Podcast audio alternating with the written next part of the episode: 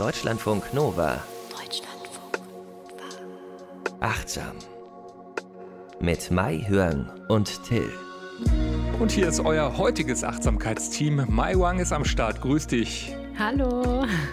Ich bin Till Opitz, moderiere normalerweise eine Stunde Liebe, aber Liebe, Achtsamkeit, das ist ja jetzt auch nicht so weit weg voneinander, oder, Mai Wang?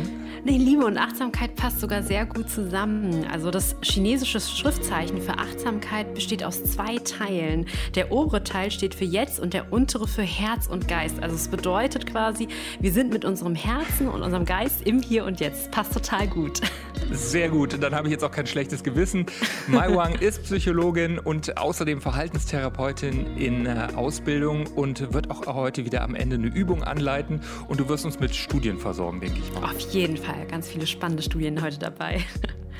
Und das Thema, wo wir eben alle gerade drinstecken, ist das Homeoffice. Ähm, und wir wollen schauen, wie wir achtsam im, im Homeoffice sein können, ist ja relativ wichtig, weil wir ja, ja diese Situation jetzt fast alle haben. Ich vermute mal, du bist auch äh, gerade nicht äh, nur im, in der Praxis oder in der Klinik. Also viele so Konferenzen mit Kolleginnen, das mache ich zu Hause über Zoom und Therapien finden tatsächlich bei mir momentan alle über Videotherapien statt. Krass. Also ich sehe meine Patienten gar nicht mehr. Ich hätte das am Anfang gar nicht für möglich gehalten, dass das so funktioniert, aber es klappt sehr, sehr gut. Es war am Anfang eine Umstellung, aber es klappt, ja. Hm. Bei mir war das ähnlich. Wir dürfen auch zum Teil nicht in den Sendern wirklich nur die aktuellen Sendungen. Das heißt, dass ich dann unterm Wäscheständer zum Teil irgendwie Sendungen und Podcasts aufgenommen habe. Aber inzwischen habe ich immerhin das richtige Mikro dafür und so. Das ist schon ganz gut. Ich finde es auch nicht leicht, weil, weil du irgendwie auch nicht mehr diese Trennung hast. Ne? Du hast auf einmal Uni, Arbeitsstelle ist quasi in deinem Zuhause, in deinen eigenen mhm. vier Wänden. Ist wahrscheinlich auch nicht das Einfachste. Ja, für viele fällt das ist einfach schwer, diese Work-Life-Balance quasi auseinander zu trennen und damit dann den richtigen Umgang zu finden. Das ist schon, schon eine Kunst, ja. Da schauen wir jetzt genauer drauf. Ähm, fangen wir mal vorne an. Warum mhm. würdest du sagen, ist auch im Homeoffice Achtsamkeit, Bewusstheit wichtig? Ja, ich kann da mal noch mal ganz von vorne anfangen für vielleicht HörerInnen, die gerade reingeschaltet haben. Achtsamkeit ist ja die Fähigkeit, ganz bewusst wahrzunehmen, was in uns und um uns herum im gegenwärtigen Moment passiert, ohne dass wir diese Beobachtung verurteilen. Und besonders, wenn wir arbeiten oder auch diese neue Situation haben oder schon diese andauernde Situation, auch dass wir zu Hause arbeiten müssen, geraten wir schnell unter Druck. Also das kann Druck wirklich von außen sein, weil viel zu erledigen ist und wir vielleicht nicht das richtige Equipment zu Hause haben.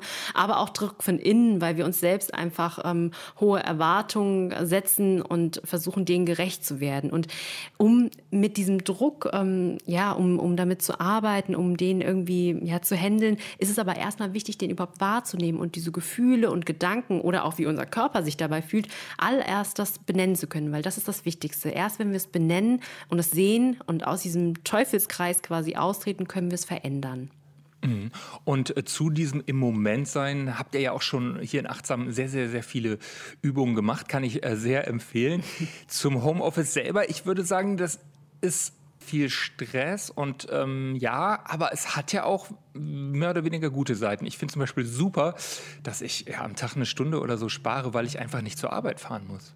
Ja, ich finde das auch. Also dieses Zeitersparen, das ist wirklich äh, ein ganz, ganz großer Faktor.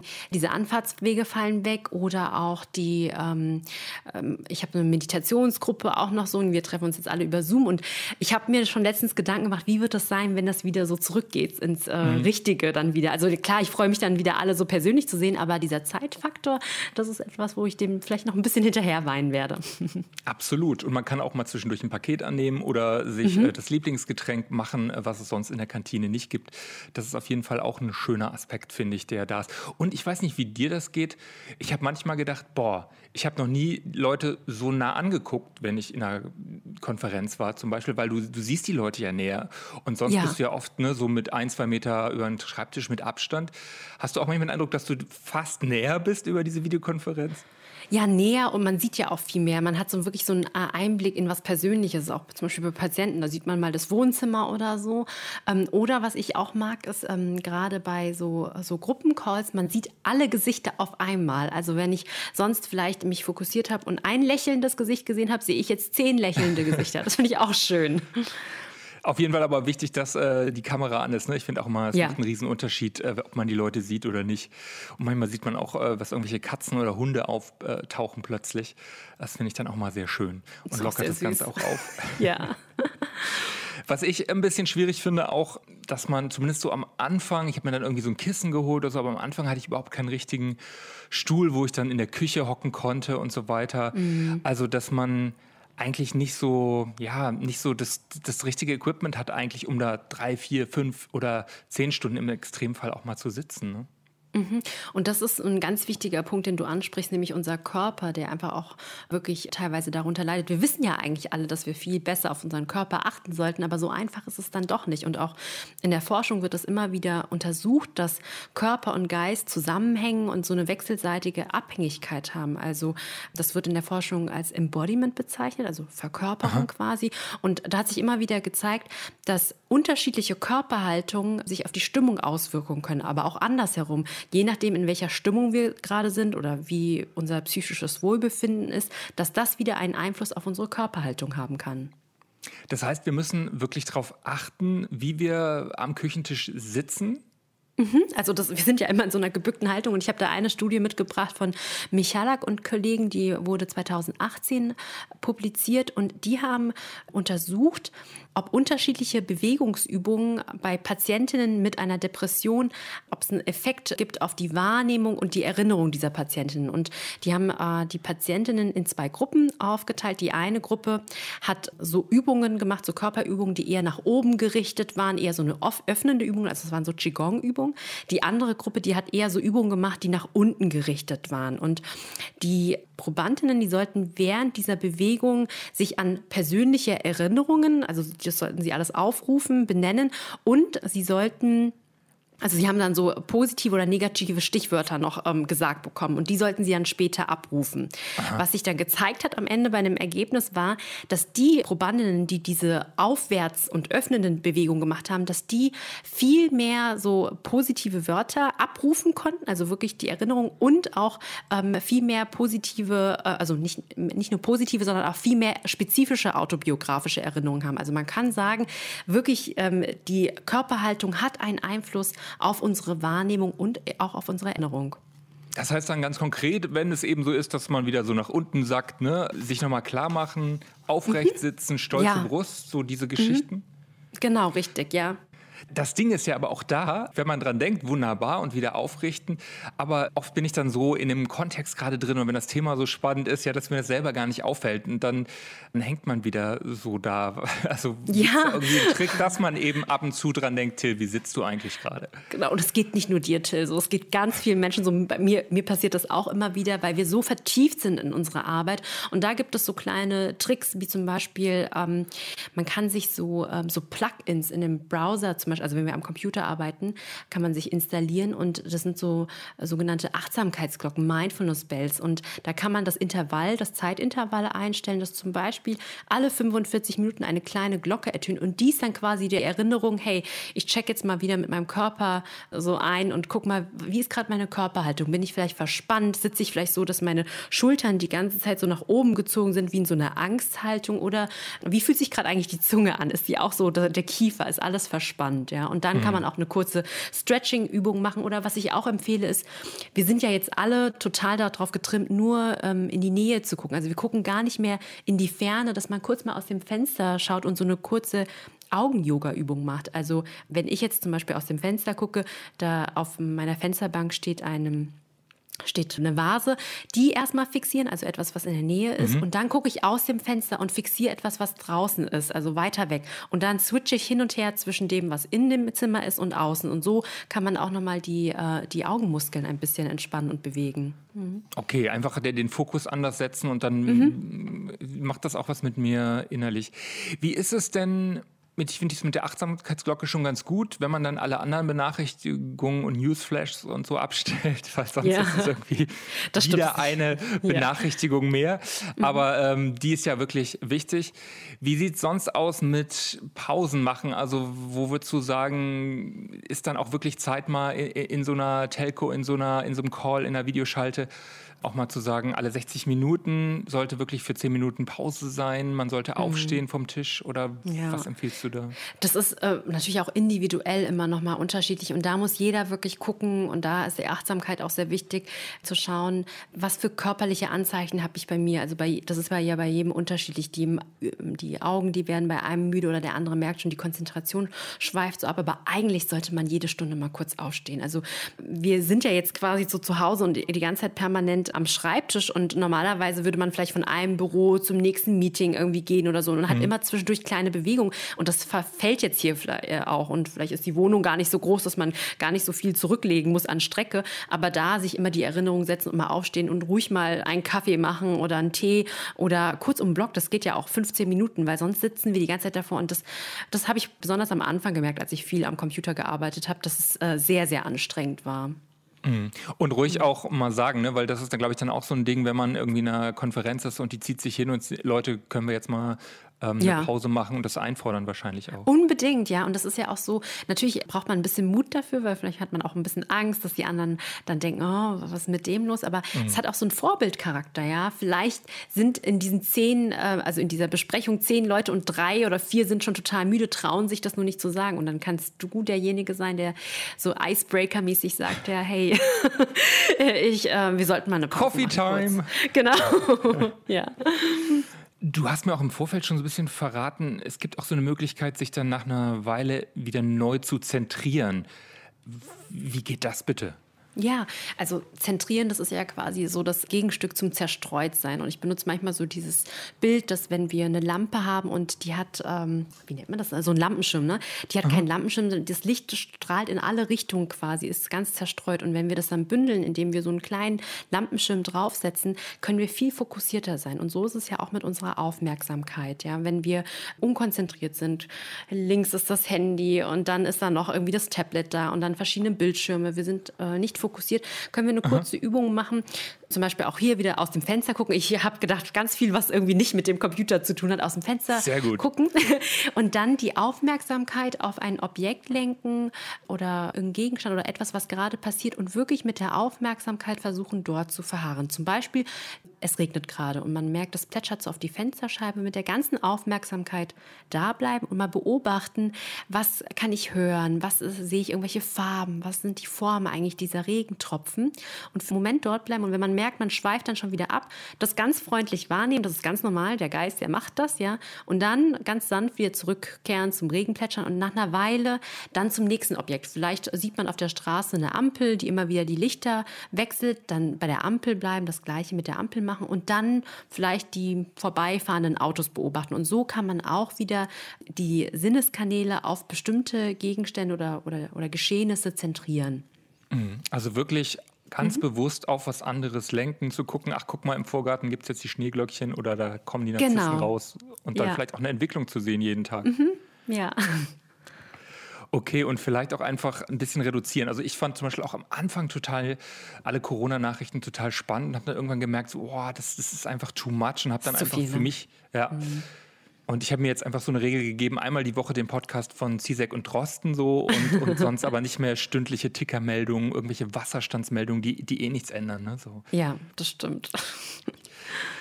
Okay, das so zum Bewusstsein. Kommen wir mal auf so, ja, ich weiß gar nicht, ob es auch mit Achtsamkeit zu tun hat. Äh, manche werden wahrscheinlich sagen schon, auf mhm. die Klamotten. Also ich habe äh, jetzt auch gerade in Corona-Zeiten immer wieder gelesen, es ist ganz wichtig, dass man sich morgens ordentlich anzieht, als ob man zur Arbeit geht und auch wenn man nur in die Küche geht und sich äh, vor die Konferenz setzt.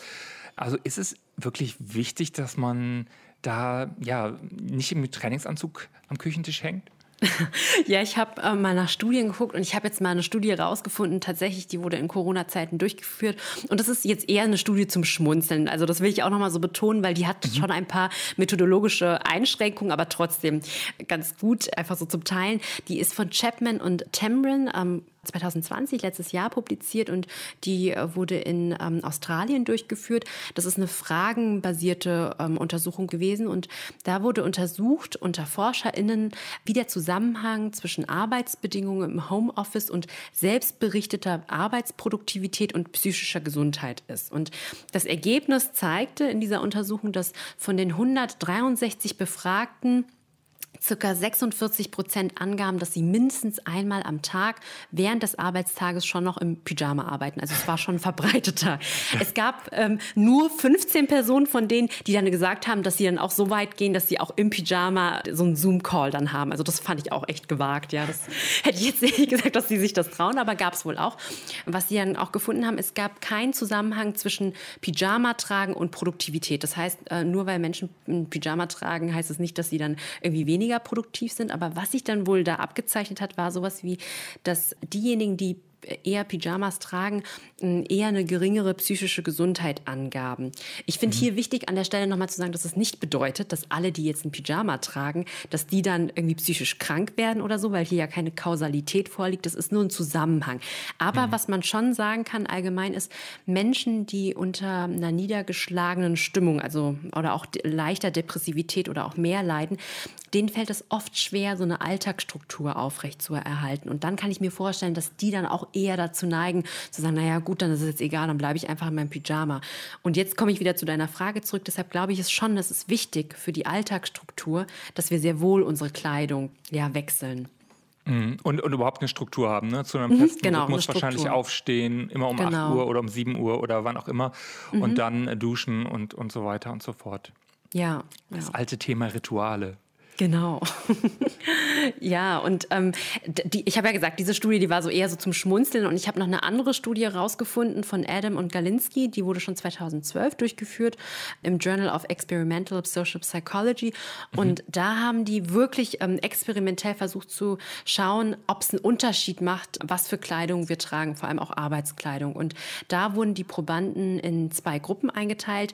Sie sollten beide einen Laborkittel äh, tragen. Der einen Gruppe wurde gesagt, gesagt, das ist ein Arztkittel und das, der anderen Gruppe wurde gesagt, das ist ein Malerkittel. Das ist so, dass so ein Arztkittel eher so Assoziationen hat, naja, okay, das ist ein Doktor, ein Arzt, der muss vielleicht ganz präzise arbeiten, ganz genau arbeiten mit einer hohen Aufmerksamkeit, wohingegen so ein Malerkittel, das ist eher so vielleicht was Kreatives, was Offenes, was Freies, ja. Also damit haben die so ein bisschen, ähm, haben sie versucht, das so zu variieren.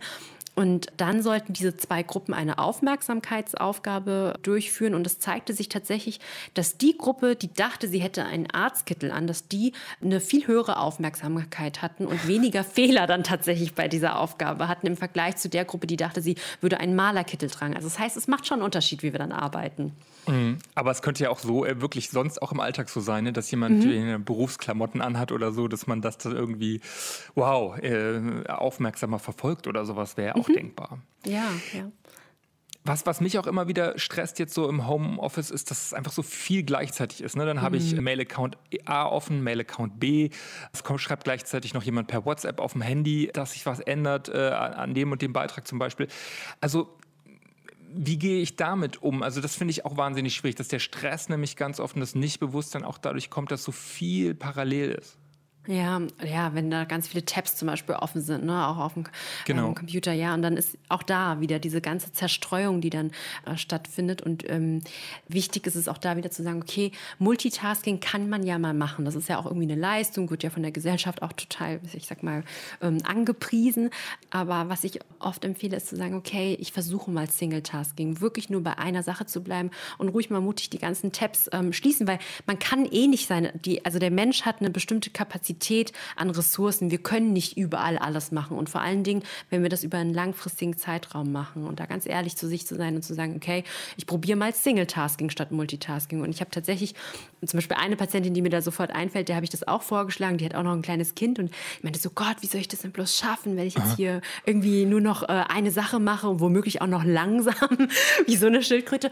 Und die Entdeckung quasi nach einer Woche, die sie dann gemacht hat, ist, wenn sie wirklich die Sachen fokussiert macht, eins nach nach dem anderen war sie sogar am Ende schneller, als wenn sie Multitasking betreibt. Absolut. Was ich auch kenne, ist äh, manchmal am Sonntag arbeiten, weil äh, mhm. dann lenkt sich quasi keiner ab und du kannst dich sehr fokussieren. Du schaffst super, super, super viel. Also ja. jetzt in Nicht-Corona-Zeiten und so, weil du einfach weniger quatscht und weil du dann sehr fokussiert was machst und eben nicht ständig Mails kommen. Also ich bin ein Fan von ab und zu mal sonntags was tun. Ja. Und wahrscheinlich müssen wir uns auch irgendwie so ein bisschen davon freimachen, dass wir immer erreichbar sein müssen. Ne? Es ist einfach so ein Ding, was irgendwie gelernt ist, aber es ist, kann eigentlich keiner von uns verlangen.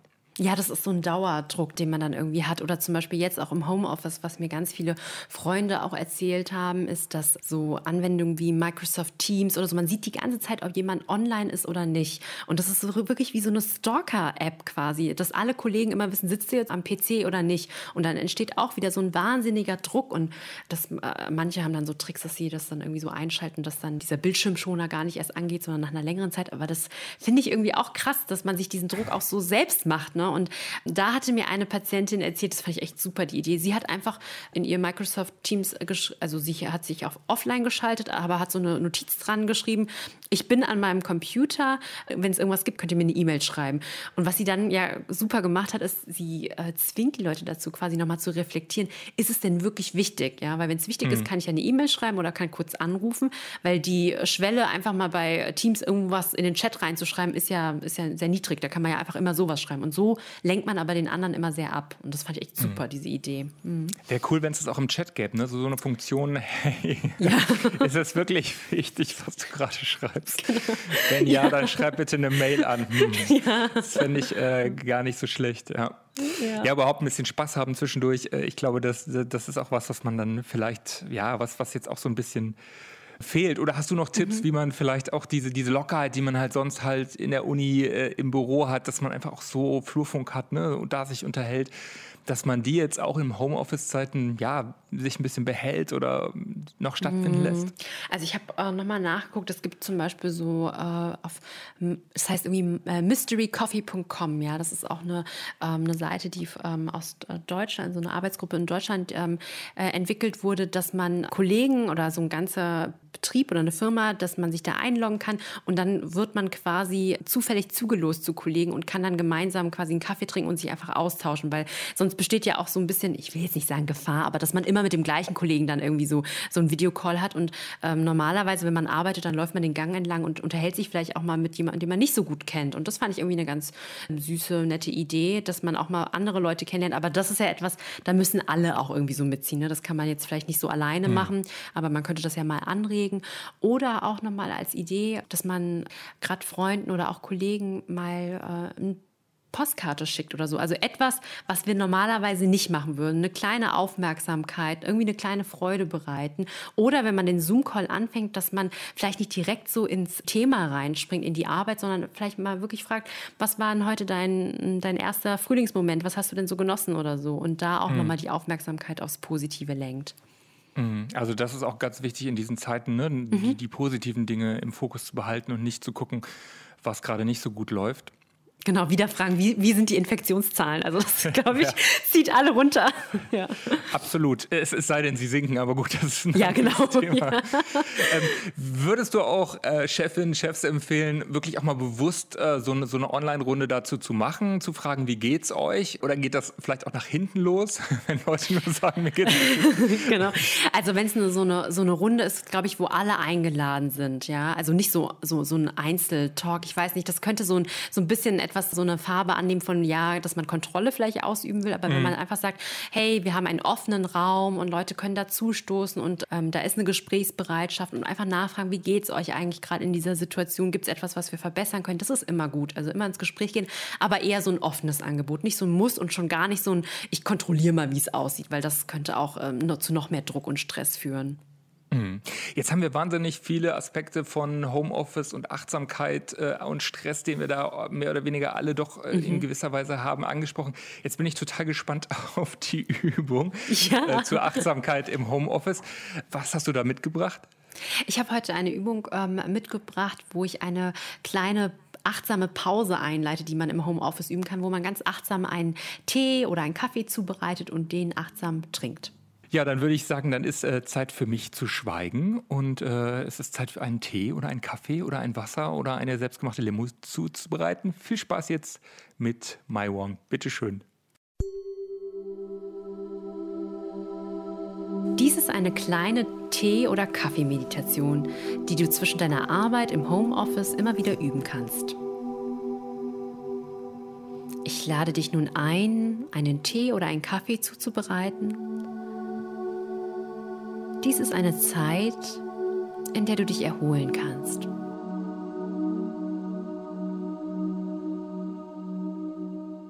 Lasse die Arbeit auf dem Schreibtisch liegen und gehe in die Küche.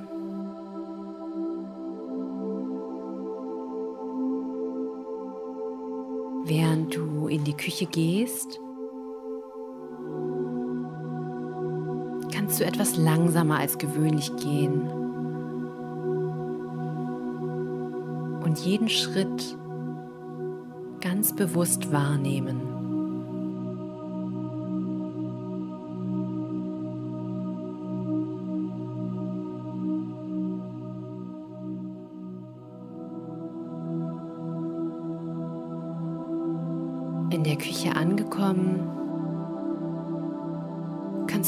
Weiter ganz entschleunigt den Tee oder Kaffee raussuchen und an den verschiedenen Tee- oder Kaffeesorten riechen.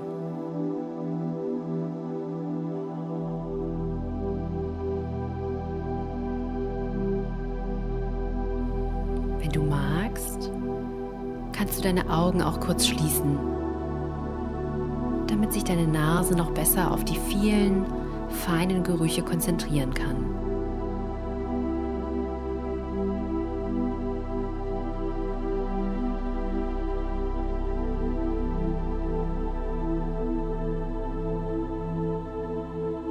Auch bei der Wahl deiner Tasse kannst du die Achtsamkeit einladen und mit vollem Bewusstsein deine Lieblingstasse wählen.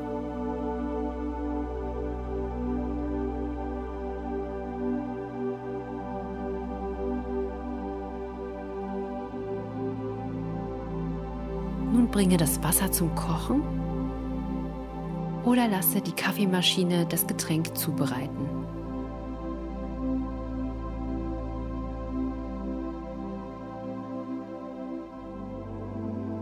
Während du nun wartest, kannst du entweder im Sitzen oder im Stehen deine Aufmerksamkeit auf deinen Atem lenken.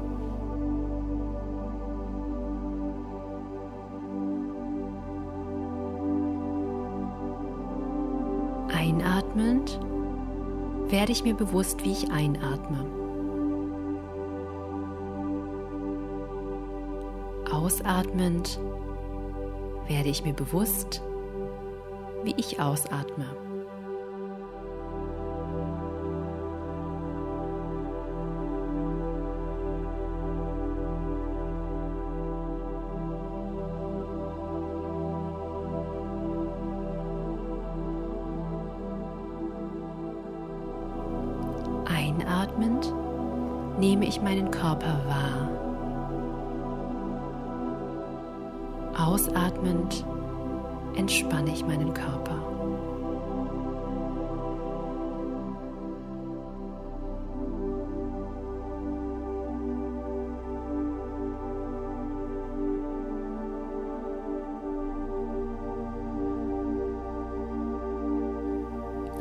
Einatmend höre ich den Wasserkocher oder die Kaffeemaschine.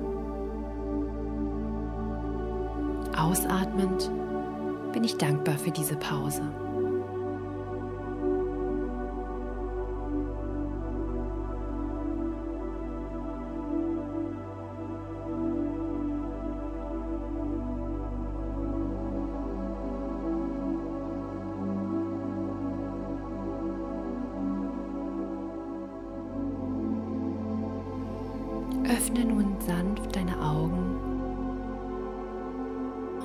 Dir deinen Tee zu oder deinen Kaffee.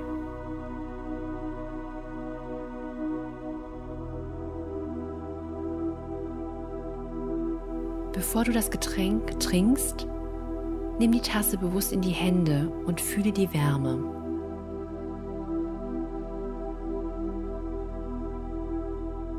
Rieche an deinem Getränk.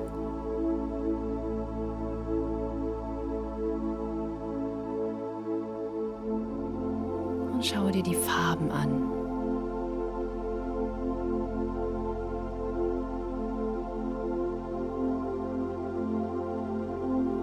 Mit dem ersten Schluck kannst du beobachten, was du alles schmecken kannst.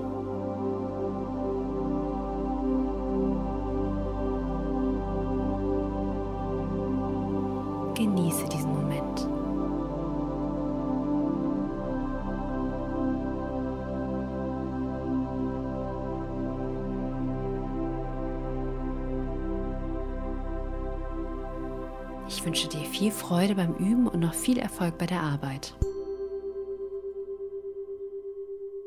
Ja, sehr schön. Ich konnte das schon richtig riechen. Den Lemongrass-Tee, den ich hier vor mir gesehen habe. Sehr schön. Mm. ja.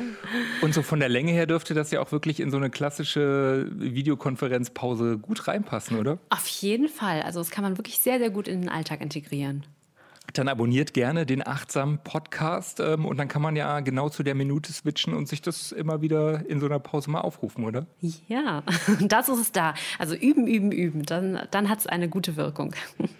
Dann ganz, ganz, ganz lieben Dank, Mai Wong in Deutschlandfunk Nova achtsam und ja, bis nächste Woche. Vielen Dank fürs Zuhören. Mehr Deutschlandfunk Nova Podcasts findet ihr bei Apple Podcasts, Spotify, in der Audiothek-App und auf deutschlandfunknova.de.